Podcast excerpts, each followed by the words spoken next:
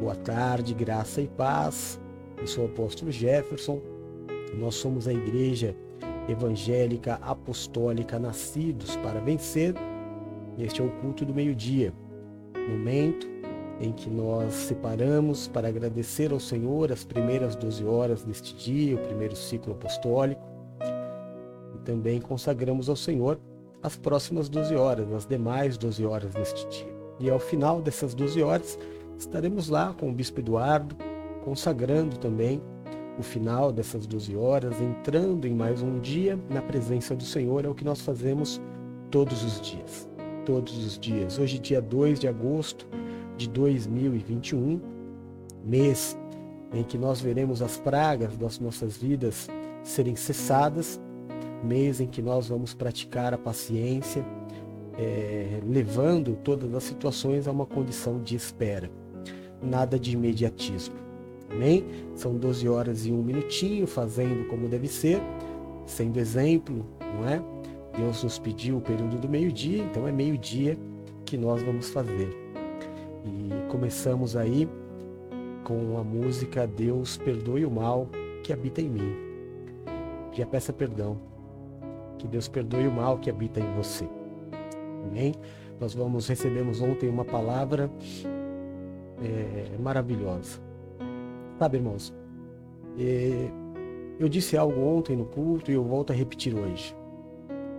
Eu tenho muita paz no meu coração de saber que nós estamos fazendo a coisa certa, conduzindo um povo à presença de Cristo e não a uma religião, conduzindo um povo aos ensinamentos, jamais se preocupando com aquilo que o povo pode dar. Não é? Sempre foi assim com Cristo. Pregando a palavra de Deus para quem quiser ouvir e não dentro de uma caixinha. Simples. É muito fácil, não é? Quando você vai para um templo pregar para crente, aí você fala o que você quiser, normalmente o povo aplaude, grita. Mas Jesus não fazia isso. Jesus ele ia para a rua. A igreja de Cristo era a rua. E as pessoas que se achegavam a ele formavam a igreja. Jesus não saía para pregar para convertido. Jesus não saía para pregar para curado. Jesus pregava para onde a palavra chegasse. Assim somos nós. Nós não colocamos uma etiqueta, nem direcionamos. Nenhuma das nossas redes sociais, sabia, irmão? Nenhuma das nossas redes sociais foi feita para um determinado público ou uma determinada religião. Tudo que nós fazemos é aberto a todos, porque não nos importa religião alguma. É assim que nós trabalhamos. Era assim que Cristo fazia. Então, nos dá uma consciência muito tranquila. Nos dá muita paz de trabalhar, de fazer a obra de Deus. Então, mais uma vez, segundo a música que nós ouvimos, Deus perdoe o mal que habita em mim. Neste domingo, Deus nos deu uma palavra, e como eu dizia, nós somos muito gratos, estamos há seis anos neste ministério. Há seis anos, Deus nos deu este tesouro, uma esperança. São poucas, não são muitos, não. Não são muitos os ministérios que procuram simplesmente pregar o Evangelho, pregar as Escrituras, sem fábula, sem enganação, sem poderes, sem sinais. Pregar o Evangelho, o amor. Mas existem outras sim. Mas a grande maioria não. Vive de uma aparência, vive de uma historinha. E nós, há seis anos nesse ministério, fomos alimentados por Deus.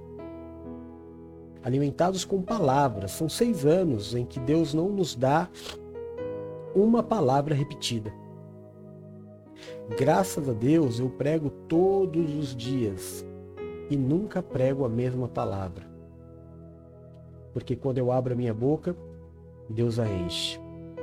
Assim somos nós. Vivendo a igreja primitiva, vivendo a igreja dos apóstolos, nos libertando e tentando libertar a todos ou a muitos que nos ouvem da religião quando a gente diz Deus perdoe o mal que habita em mim, é porque quando nós não nos de, não detectamos, irmãos, que existe um mal crescendo dentro de nós, e quando nós percebemos que existe um mal crescendo em nós e não fazemos nada por isso, né, nós estamos compactuando com o mal. Porque o joio nasce junto com o trigo. Mas é necessário que haja uma separação. O joio é uma mentira. O sentimento ruim é uma mentira. Por quê? Por que você não procura a pessoa que você está magoado? Talvez essa mágoa só exista no teu coração. Talvez tenha sido um grande mal entendido da tua parte. Você vai esperar esse sentimento te consumir para que você tenha um motivo para abandonar, separar, sair, romper a aliança. É o que você quer. Então não é a situação. Você está causando uma situação. Porque em Cristo, irmão, existe um espírito da reconciliação. Então, se existe um sentimento ruim, Vai tratar com teu irmão. A palavra diz: se você vai entregar uma oferta, é, misericórdia quero e não holocaustos. Então, se você quer entregar uma oferta, diz a palavra de Deus, pegue esta oferta, guarde. Se você tem um problema com o teu irmão, vai primeiro se reconciliar com ele. Depois você vem e entrega a tua oferta. Ou seja, não é qualquer pessoa que pode ser dizimista, por exemplo, só o povo de Deus. Essa demonstração de amor é só o povo de Deus que pode. Mas por que, que você deixa esse sentimento crescer dentro de você? Por que, que você vai. É... Por que, que ao invés de eu resolver o problema com a pessoa, eu consulto duas, três, quatro, cinco antes? Porque se algo que aquela pessoa fez me feriu, me magoou, me machucou, por que, que eu não trato diretamente com ela? Ao invés de chegar para alguém e falar: olha, aconteceu isso com Fulano, olha, aconteceu isso com Cicrano. E eu vou contaminando outras pessoas em relação a ele.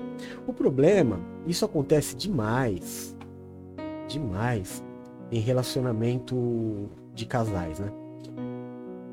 Porque quando os dois brigam e um não tem a ética de guardar é briga que eu digo é discussão.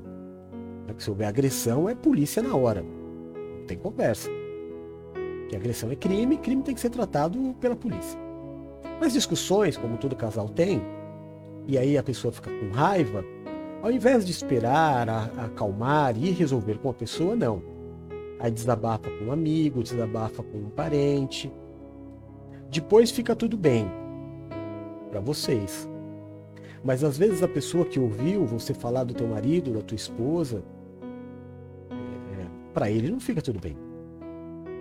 Talvez seja mais difícil para ele perdoar a pessoa que te fez mal, mesmo depois ficando tudo bem.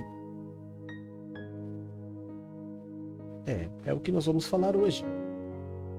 Porque o tema de domingo foi Ele se entregou por nós. Segundo capítulo de Tito, lá no finalzinho. A palavra diz isso em mais três versículos. Mas hoje nós vamos falar sobre a primeira característica do povo pelo qual o Senhor se entregou, que é a pureza. Nós precisamos ser puros e sem maldade. Agora que eu estou lembrando aqui que eu não coloquei o quadradinho do texto, mas não tem problema, põe agora. Vai ficar grandão, vai ficar maior do que eu, mas não tem problema. A gente diminui bem rapidinho, põe aqui do lado, pronto, resolvido. Ele se entregou por nós. Quais as características do povo que o Senhor conquistou para ele? A primeira, que, Tito, que Paulo diz a Tito, todas essas características são tiradas dos três versículos que nós ministramos domingo.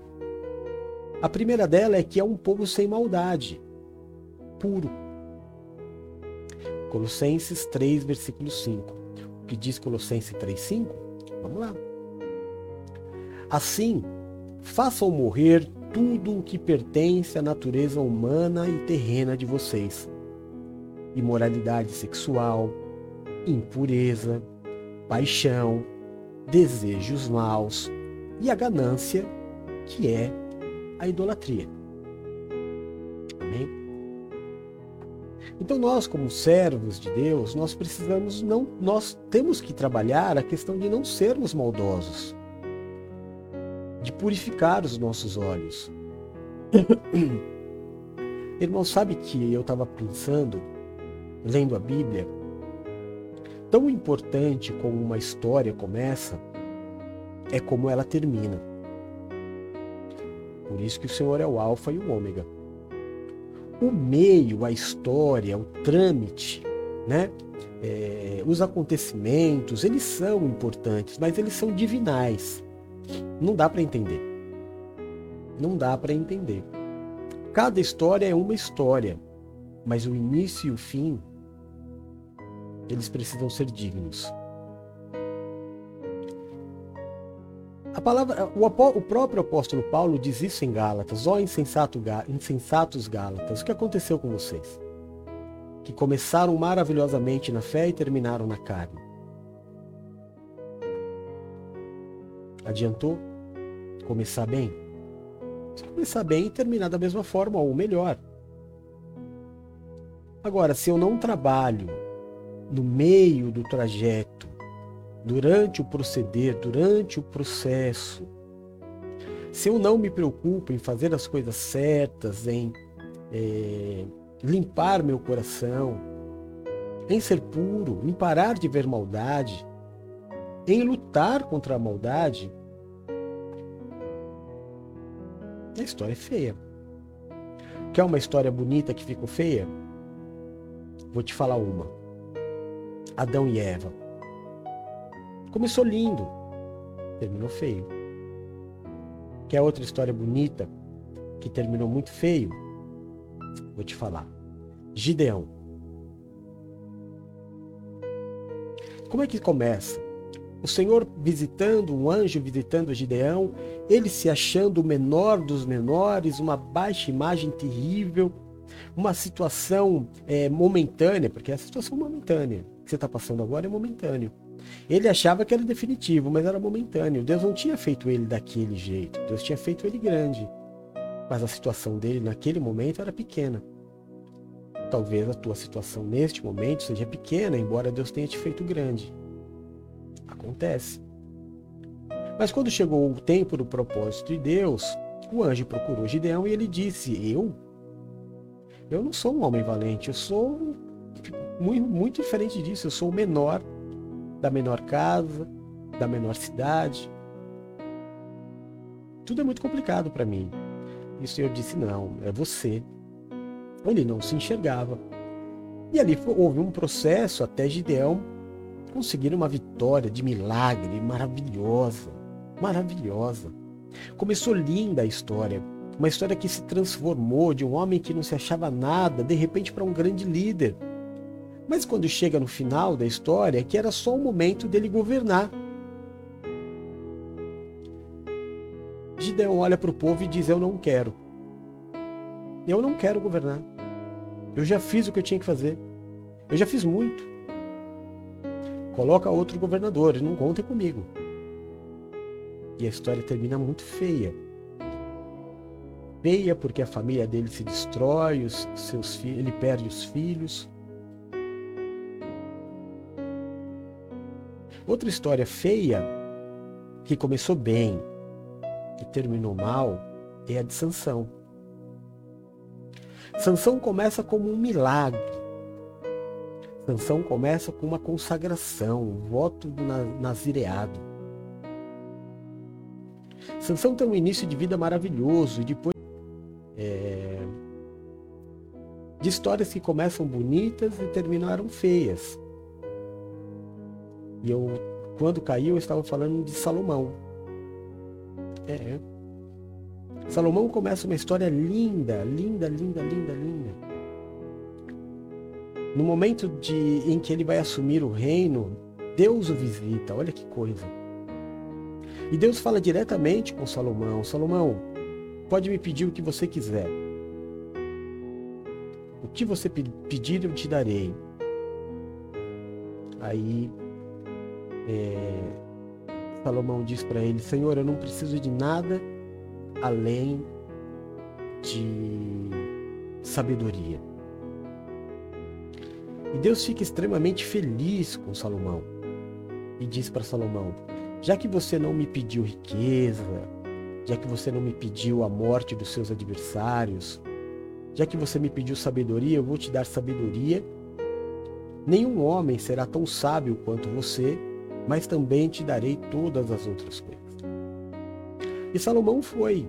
Em toda a história da humanidade, a palavra diz que jamais existirá alguém com a sabedoria de Salomão. Porém, porém, Salomão ele se corrompe. Porém, Salomão ele arruma mil mulheres. E com essas mil mulheres que Salomão se relaciona, ele se envolve também com os seus deuses, com os seus ritos, e ele leva uma tremenda contaminação para dentro do reino. E o final de Salomão também não é bom. Se todos estes homens de Deus, homens de Deus, se todos eles tivessem pensado no mal que habitava dentro deles, no sentimento ruim que habitava dentro deles e tivesse se aberto a tratamento, eles não teriam tido um final ruim. Muito pelo contrário, Deus é Deus de misericórdia. Deus é Deus de amor. A gente permite, irmão, a nossa permissividade em relação ao mal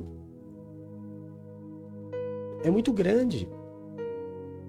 A nossa permissividade em relação ao mal é, é extremamente prejudicial à nossa vida, ao nosso ministério, à nossa família, aos planos de Deus para nós. Por isso o Senhor nos disse. Por isso o Senhor disse que o, o apóstolo Paulo disse, o Senhor ele conquistou para ele, né, eu vou ler a, a Tito capítulo 2 para você. Ele se entregou por nós a fim de nos remir de toda a maldade. Tá vendo? Por isso que maldade é o tópico por, número um. Ele se entregou por nós para nos remir de toda a maldade e purificar para si mesmo um povo particularmente seu, dedicado à prática das boas obras. E aí o apóstolo Paulo diz depois que nós precisamos, no texto de hoje, que nós precisamos matar, fazer morrer toda a natureza carnal. Porque isso nos separa de Deus. Então eu não posso ser maldoso.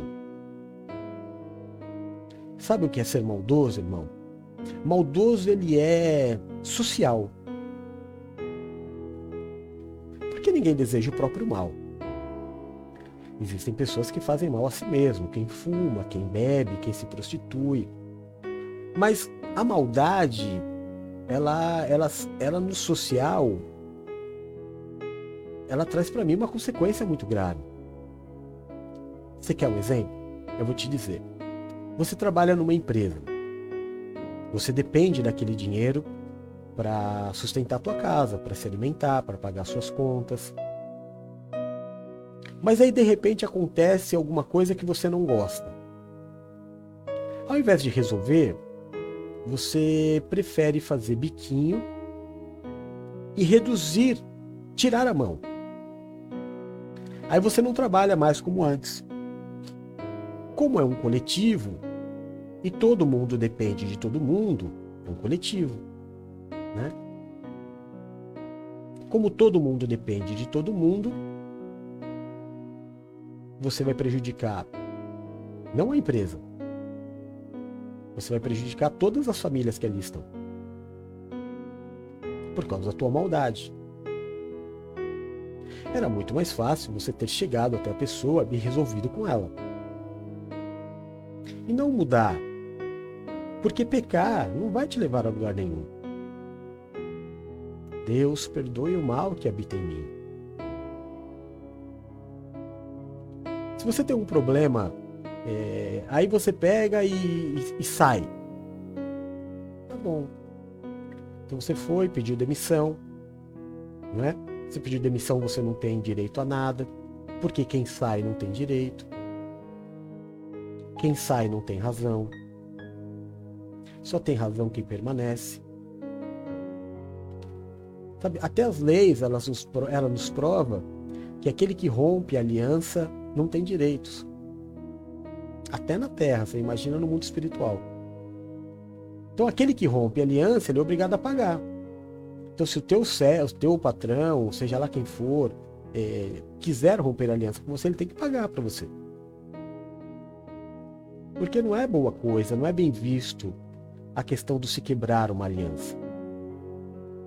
Mas tudo bem, eu saí de lá, até que entre outra pessoa, alguém vai ter que se desdobrar, alguém vai ter que fazer o meu trabalho, ou seja, prejudiquei muita gente. Por quê? Por causa do meu egoísmo.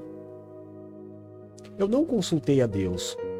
Porque se você consultar a Deus, irmão, é claro que Deus não vai apoiar a tua fraqueza. É claro que Deus não vai apoiar tu, o teu desânimo. Como Deus não apoiou o desânimo de Elias. Quando Elias desanimou, se viu depressivo, desejou a morte, foi até a caverna, Deus estava com ele, mas não entrou na caverna. Deus falou com, com Elias de fora da, da caverna. Porque na caverna você não vai ver Deus, porque Deus não se esconde. Deus é transparente. Você precisa ser transparente em relação aos seus sentimentos para que você não se torne mal. Não é que você é maldoso, mas você se torna mal por causa dos sentimentos que habitam em você, por causa da tua razão, irmão. Eu sei que em muitos casos você tem razão. Mas é a tua razão. É a tua razão. A tua razão não te dá direito de diminuir a carga de trabalho. A tua razão não te dá direito de prejudicar toda uma equipe, um trabalho, um propósito de Deus. Você tem o direito, sim. Mas você não tem o direito de prejudicar as pessoas. Consulte sempre a Deus. Ouça o que o apóstolo está te dizendo. Consulte sempre a Deus, porque nunca vai ter apoio para desânimo. Nunca vai haver apoio bíblico para a desistência. Nunca. Então, irmão, se não existe apoio para o desânimo, se não existe apoio para a desistência, se você desanima e não faz nada para isso melhorar, e se você é, desiste, a quem você está agradando? Vamos partir do princípio a primeira pergunta que eu acho que deve ser feita é a quem você quer agradar? De quem você depende? Hum? Perguntas que você tem que responder. Olha o que o apóstolo Paulo diz. Vamos voltar no texto? Vamos voltar no texto. Colossenses 3,5. Assim, façam morrer tudo o que pertence à natureza terrena de vocês imoralidade sexual, impureza, paixões, desejos maus e a ganância que é a idolatria. Por qual desses motivos você desanimou? Qual foi o motivo? Foi por causa da paixão? Foi porque tinha alguém lá no seu trabalho que você amava muito e essa pessoa desanimou, você desanimou com ela? É isso que Deus quer de você? Que você seja exatamente como o carnal? Será que Deus não esperava que você levantasse essa pessoa, que você ministrasse, que você pregasse, que você visse o verdadeiro milagre acontecer, recuperasse essa pessoa para a equipe? O que Jesus faria? O que Jesus faria, irmão? Imagina Jesus trabalhando na, na pedraria do pai dele, né? E aí tem um funcionário lá que por acaso, vamos dizer que José chegou num dia mal, discutiu com Maria, e ele chega no trabalho e ele não dá bom dia para ninguém, tá de cara amarrada, e esse funcionário fica bravo, triste. E aí ele cai o semblante, como descaiu o semblante de Caim. E ele fala: Ah, hoje eu não vou fazer nada também. Se Jesus estivesse ao lado dele, trabalhando junto com o Pai, Jesus falaria para ele: É, você tem razão. É, realmente. Eu acho que não, irmão. Eu acho que uma pessoa que suportou a chibatada, a traição, as cusparadas, eu acho que uma pessoa que suportou uma coroa de espinhos, uma pessoa que depois de tudo isso suportou carregar a própria cruz, uma pessoa que suportou a cruz sem murmurar, sem bravejar, sem amaldiçoar ninguém, ainda no momento da cruz, ainda salvou uma pessoa. Eu não acho que este ser, esta pessoa, apoiaria ninguém a desistir por algo tão pífio. Mas qual é o motivo que está trazendo esse sentimento mal no teu coração? Alguma dessas condições que Paulo disse é é a paixão, é a ganância, porque você queria ser o chefe, porque você queria ser o líder e parece que ninguém te observa. Quem te observa é Deus, irmão. Se você conseguir uma promoção, um aumento de salário vindo do homem, quando este homem sair, ele vai te enfraquecer muito. Nesse tempo de trabalho que eu tive, graças a Deus, eu tinha 1480 é, meninas que trabalhavam, que eu tinha que cuidar de 1480 no Brasil inteiro. Então eu viajava muito para treinar. Ih, irmão, eu vi tanta coisa. Eu vi tanta história de desânimo.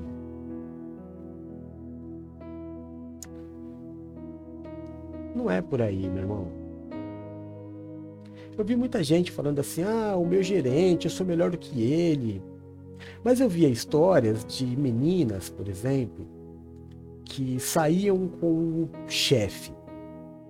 Saía, saía para beber, para beijar, é, algumas até transar, saía. E aí tinha muita regalia, claro, né, irmão? Tá saindo com o chefe. Mas inevitavelmente, até porque esse chefe não era muito confiável, né? Ele fazia um tipo de ser confiável, uma hora a casa dele ia cair porque certamente não era só esse erro que ele cometia.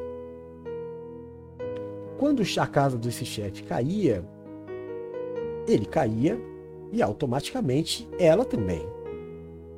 Então era uma, um apoio muito frágil. Enquanto tal pessoa estiver, eu permaneço. Não, irmão, você tem que depender de Deus. Essa maldade, ela não pode existir no teu coração. Você tem que ser puro. Puro. Então, o porquê você está desanimando? Por que você está tirando a mão? Por que você está fazendo menos? É por paixão? É por alguém? Né? Porque a paixão nos leva a isso. É pela ganância, você queria é, estar numa outra condição que você não está. Que mais que o apóstolo disse? imoralidade sexual eu falei, né? É por algum desejo mal? Alguém te fez um mal e você agora, enquanto não pagar o mal com o mal, você não vai se conformar? Alguém foi injusto com você, vamos imaginar essa situação. E aí isso se tornou uma questão de honra. Enquanto você não pagar este mal com mal, você não vai sossegar? Uma vez eu fiz uma entrevista de emprego e as pessoas tinham que me dizer é, uma grande conquista da vida dela e uma grande derrota. Aí uma garota disse que a grande derrota foi que ela tinha uma casa e por interferência, fofoca, intriga da cunhada, ela perdeu a casa e foi morar numa comunidade, numa favela. Eu falei, poxa vida, né? Você pode me contar agora uma história de vitória, de conquista? Ela falou, posso.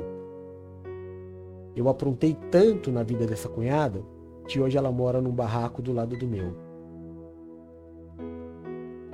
Não é assim, irmão. Não é pagando mal com o mal que você vai agradar a Deus. Sabe, fique feliz, por incrível que pareça, fique feliz por não ser você o causador do mal. Fique feliz por ter sido mal causado contra você. Por você ter sido o puro da história. Vai por mim. Vai por mim, irmão, é muito melhor. Muito, muito melhor. Em nome de Jesus. Guarda isso no teu coração. Nós já temos, estamos chegando aí no finalzinho do culto. Mas o que vale de que vale eu, eu saber que eu tenho um Deus, que esse Deus é amor? De que adianta eu saber que esse Deus é um Deus humilde, é um Deus de paz, e eu ser extremamente ganancioso, vaidoso? Porque todo idólatra é vaidoso, né? Ele tem ídolo, se ele tem ídolo, ele quer ser igual ao ídolo. É vaidoso. como você começou a tua história? Como você vai terminar?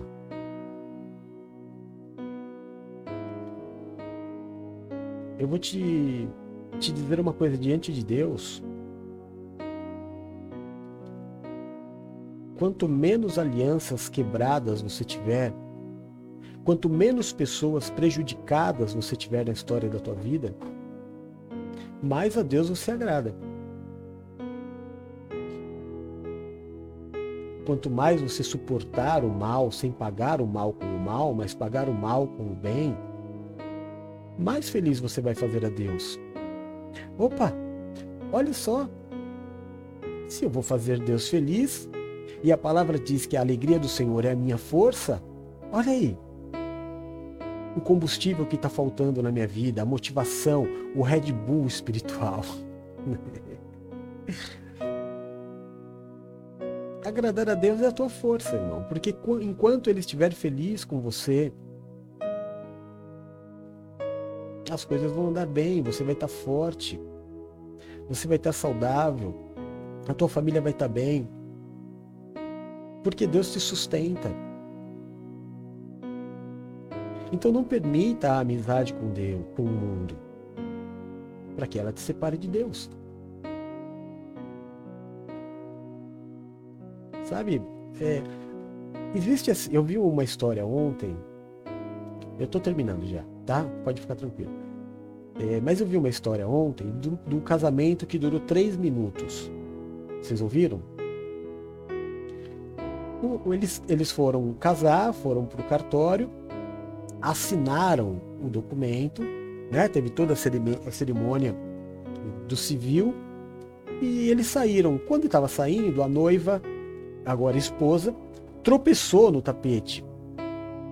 E ele ficou bravo.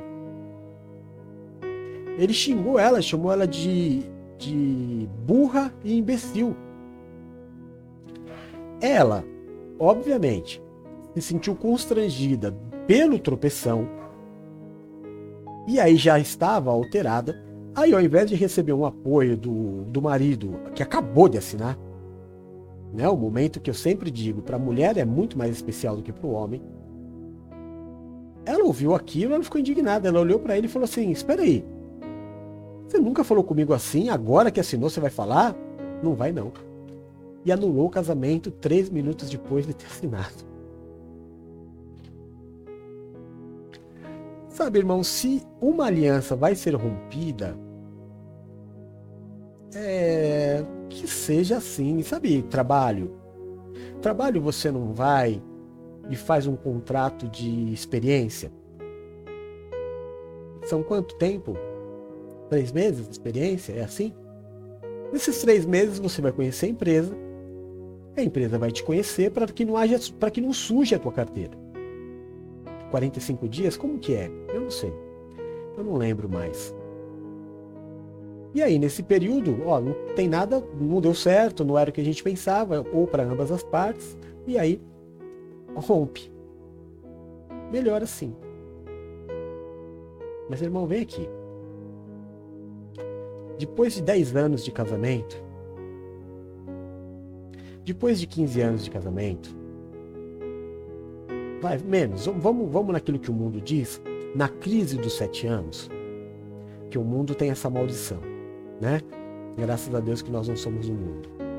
Mas depois de sete anos que você está casado, aliançado com alguém, depois de sete anos de empresa, depois de sete anos de ministério, depois de sete anos de amizade, o que, que você vai falar que você não sabe sobre a pessoa? O que, que você não sabe sobre a empresa? O que você não sabe sobre o ministério?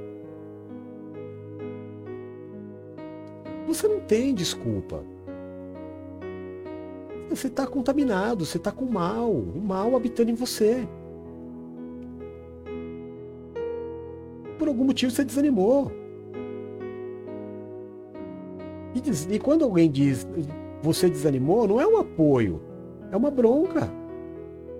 Você tem que voltar ao primeiro amor, cabe a você encontrar o que você perdeu. Para onde você olhou? Para onde você olhou? Sabe, irmão, deixa eu dar um exemplo. Posso dar um exemplo para terminar? Já falei que vou terminar várias vezes, não terminei, né? Mas deixa eu dar um exemplo. Por exemplo, eu tenho alguns filhos na fé. Vou usar a Luluzinha, que foi a última que entrou. Para quem eu olho quando eu quero é, ver alguém fazer a obra de Deus? Para ela. Né?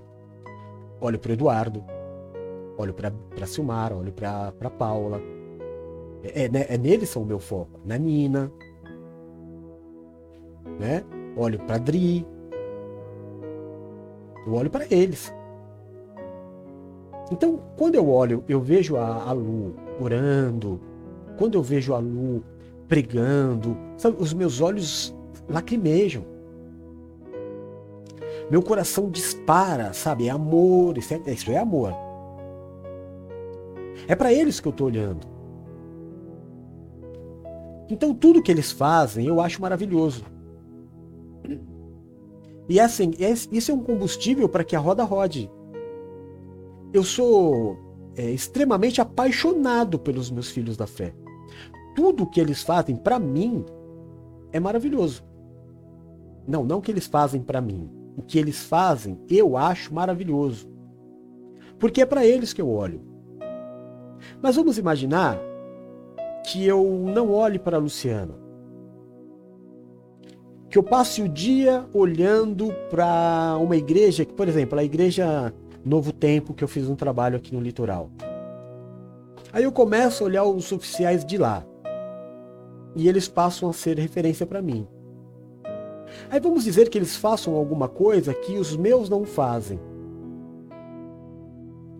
Aí eu olho para eles, eu olho para Luciana e começo a comparar e falar assim: poxa, mas a Lu podia fazer daquele jeito, né? Aí já não é uma, uma admiração, é uma é, comparação que se torna cobrança. Aí eu quero mudar a Lu, aí eu quero fazer ela ser o que o outro é, porque eu olhei lá para fora. E eu não tinha que olhar para fora. Eu tinha que me apaixonar todos os dias pela Luciana, e é o que eu faço. Aos meus olhos, apóstolo do ministério, a Luciana é a melhor presbítera do mundo. Porque ela é única para mim. Aos meus olhos, o bispo Eduardo é o melhor bispo do mundo. Porque é só para ele que eu olho. Eu não tenho por que ter, criar comparação. Eu estou feliz feliz com a minha família, feliz com a minha casa. Mas quando a pessoa começa a enfraquecer, é porque provavelmente ela olhou para outro lugar. Ah, tô desanimado. Desanimado por quê, irmão? Ah, porque a serpente me mostrou uma, um fruto que eu não posso comer. Ah, irmão, você está olhando para o lugar errado, né? Não era para você olhar para aquilo que é teu? Por que você está olhando para aquilo que não é teu? Por que, que você quer ter o que não é teu? Começou a olhar para o marido da vizinha? Começou a ver a historinha da novela? Começou a ver o filme e achar que o teu marido tem que ser aquilo? Aí porque o teu marido não é aquilo, é, ele começou a perder a graça e tornou desinteressante. Ah, porque o meu marido não traz café na cama. Ah, porque o meu marido não é tão carinhoso. Ah, porque o meu marido não me leva para Paris. E as coisas que ele faz? Se apaixona por aquilo que ele faz? Para de desejar o outro. Isso é prostituição. Por isso que você desanimou. Olha, eu tô feliz aqui na empresa, irmão. Já vi acontecer muito, mas muito isso. Muito mesmo. A pessoa está feliz lá na empresa, feliz com os companheiros de trabalho, feliz com o trabalho que executa, feliz com a empresa. É tratado bem, todo mundo tem uma sintonia até que ela fica sabendo que na concorrência, lá na concorrência, tem gente que faz o que ela faz e ganha mil reais a mais que ela. Pronto. Contaminou. Ela não quer saber como é o trabalho da concorrência, como é o ambiente, como é a cobrança. Ela só sabe uma coisa, que na concorrência pagam mil reais a mais. E aí tudo que ela tem na empresa, reconhecimento, amizade, é, ambiente, carinho, preocupação, tudo que ela tem lá perde a graça, porque na outra a maldade entrou no coração, lá eles pagam mais. Mas a que preço eles pagam mais, irmão? A que preço esse marido leva café na cama, leva para Paris? Ah, irmão. Pureza. Tira a maldade do teu coração. Você não percebe que o único culpado pelo teu desânimo é você? Que a única pessoa que vai pagar o preço do, do teu, teu erro é você?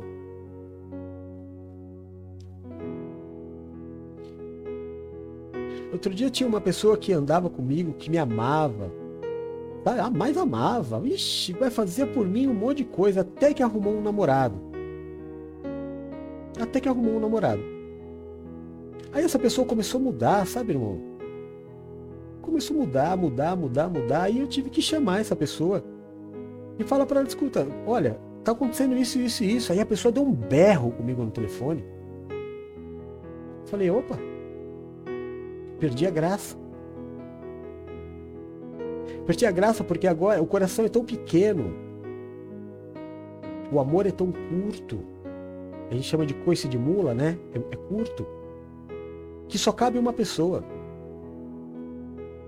Ou eu amo a igreja ou eu amo meu trabalho. Ou eu amo a igreja ou eu amo meu novo namorado. E de lá para cá foi uma série de, de circunstâncias. De lá para cá não, é de lá até a época. Foi uma série de circunstâncias que, meu Deus, como muda. E quem é culpado? A menina? O rapaz? O namorado? A namorada? O patrão? O pastor? Não. Você precisa buscar dentro de você a pureza. De entender que ninguém é culpado porque você mudou. Se você mudou para melhor, amém. Se biblicamente você mudou para melhor, amém. Mas se você está prejudicando tanta gente, se você está desanimadinho, prejudicando tanta gente, pessoas que te amam de verdade, porque você desanimou, olhando para fora, Está errado. Maldade. Impureza. Eu me apaixono todos os dias pela Paula. Todos os dias. Eu me apaixono todos os dias pela Vânia. Agora menos, né? Mas quando a Vânia apareceu, e ela apareceu muito forte, muito forte. Todos os cultos, todas as orações, eu falava: olha, essa, essa moça vai muito longe. Porque ela tem posicionamento, ela tem fé e eu tenho que continuar olhando para ela. Eu nunca a vi pessoalmente. Não foi a aparência dela ou as grandes ofertas que ela entregou na igreja, o alto dízimo dela que fez eu me apaixonar por ela. Foi ela. O amor dela pela obra. E isso não muda se eu continuar olhando para ela. Só muda se eu olhar para fora. Eu preciso focar no que eu tenho. Ser apaixonado. Eu sou apaixonado pelo Eduardo. Apaixonado. Sabe, eu olho para ele, assim, meus olhos brilham. Eu tenho orgulho dele me chamar de pai. Eu, eu, eu tenho muita satisfação em chamá-lo de filho. Porque eu não quero olhar para fora. Eu não quero ser mal. Eu não quero prejudicar ninguém, trazendo sobre pessoas peso que elas não podem carregar. Se o outro lá, lá fora faz, sorte dele, irmão. É o chamado dele, é a vida dele, é a caminhada dele. Eu não sou ele. Eu não tenho o que ele tem. Eu quero os meus. Na minha pureza e na minha falta de maldade. Podem romper aliança comigo quem quiser. Mas eu nunca, jamais romperei a aliança com ninguém. Então Deus. Travou de novo? Travou? Mas eu estou terminando. Jesus se entregou por nós para ter um povo só dele. Jesus se entregou por nós para ter um povo para chamar de seu.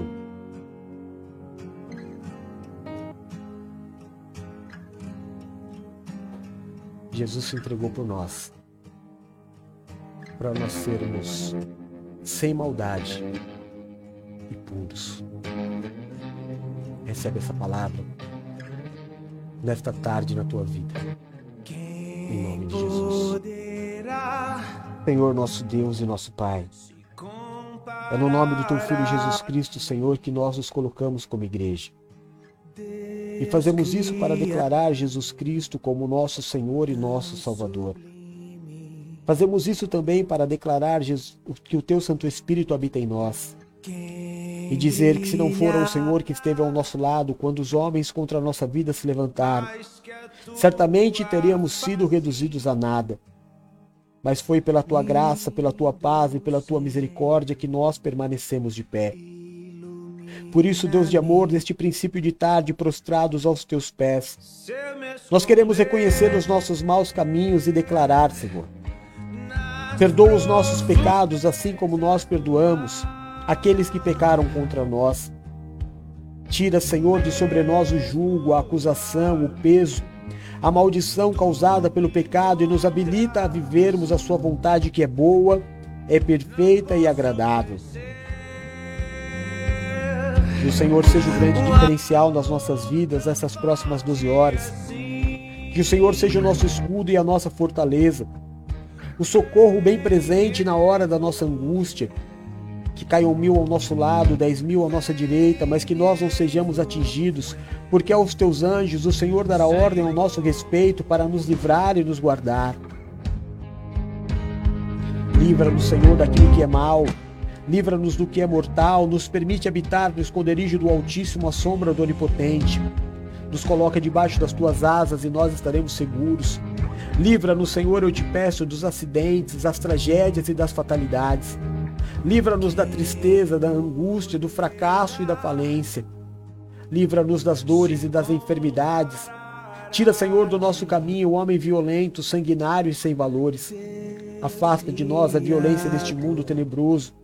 Nos livra de roubos, de assaltos, de balas perdidas. Nos livra da inveja, da feitiçaria e de toda obra de macumbaria. Que praga alguma chegue até a nossa tenda Que o Senhor mesmo repreenda toda a vontade do inferno de roubar, de matar e de destruir. Que o Senhor nos dê vida e nos dê vida em abundância. Deus de amor, aonde chegar nesta tarde o som da minha voz, aonde chegar nesta tarde a imagem deste culto, toca, cura, restaura e liberta. Levanta o cansado, o abatido e o prostrado, faz obra de milagres. Aonde houver um servo seu, uma serva tua, Pai, com uma raiz de enfermidade, com uma dor.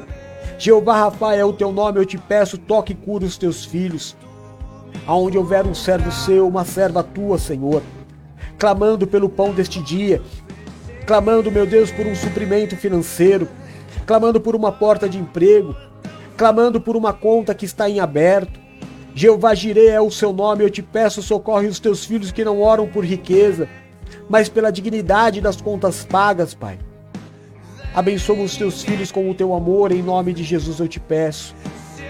Aonde houver um filho seu, uma filha tua, com tristeza, depressão, ansiedade, se sentindo sozinho, abandonado, desesperançado, se sentindo, meu Deus, injustiçado, envia do teu Espírito Consolador e levanta os teus filhos, Senhor.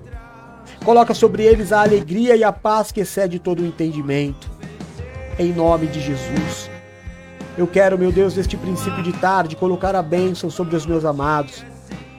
Pedir, Deus de amor, abençoa, guarda, protege, livra de todo mal. A minha esposa Valéria, minha filhinha Bruno, meu filho Rodolfo. Abençoa, guarda, protege, livra de todo mal. A bispa Paula, a bispa Silmar, o bispo Edu. A bispa Nina, a bispa Adriana e a presbítera Luciana. Abençoa, protege, guarda e livra do mal, Senhor.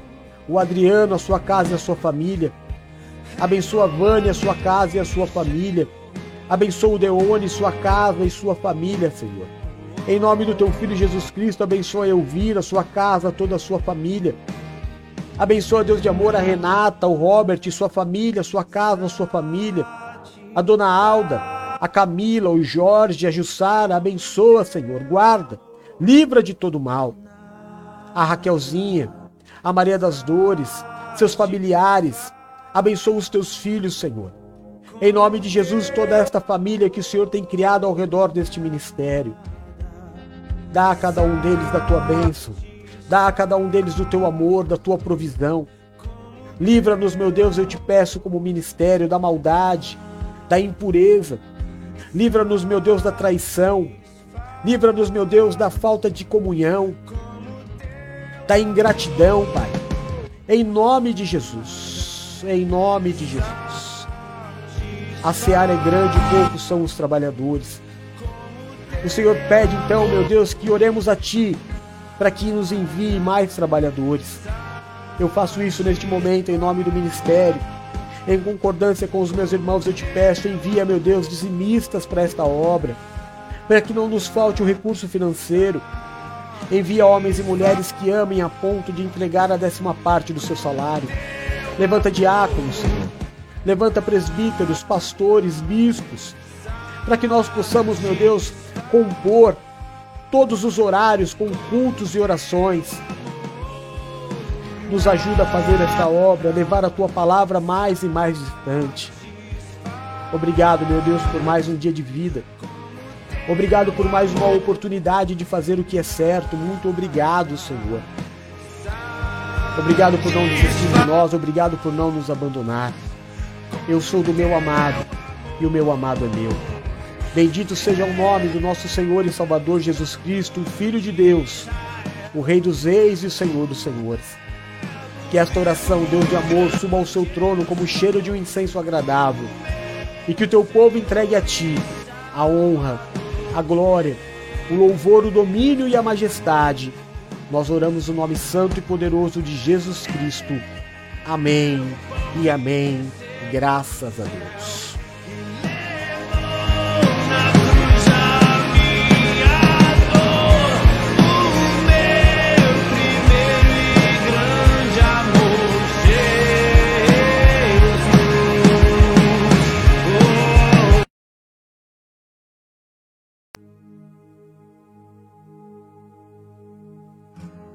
Amém? Glória a Deus. Então tá aí. Este foi o primeiro culto da semana. primeiro tópico do culto de ontem. Deus seja louvado por nos dar esta oportunidade, não é? De falar do seu amor, de falar dos teus desejos e daquilo que ele quer de nós. Muito obrigado, Senhor. Que esta seja para você, meu irmão, uma tarde repleta de boas notícias. Que esta seja uma tarde de cura. Que esta seja uma tarde de livramentos. Que essa seja uma tarde muito feliz. Que essa seja uma tarde cheia de paz na tua vida. Paz. Que esta seja uma tarde onde Deus purifique o teu coração e te livre dos sentimentos maus. Que essa seja uma tarde próspera. Que o recurso chegue até a tua casa, até a tua família. Que não te falte nem o grande nem o pequeno. Que Deus abençoe o pão de cada dia na tua mesa. Amém? Amanhã, se Deus assim permitir, estaremos aqui no mesmo horário, fazendo o culto do meio-dia. A partir de hoje nós teremos também o culto da tarde.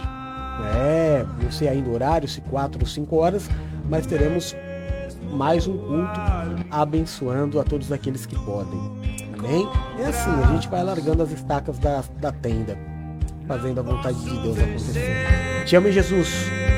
Fica bem. Que a graça, a paz e o amor de Deus esteja sobre a tua vida, a tua casa e a tua família. Que o Senhor do trono ao qual está sentado se curve e te marque nessa promessa. Eu te abençoe e te envio, em nome do Pai, do Filho e do Santo Espírito de Deus. Amém e amém. Te ame, Jesus. Amém? Fica bem. Um beijo. Tchau.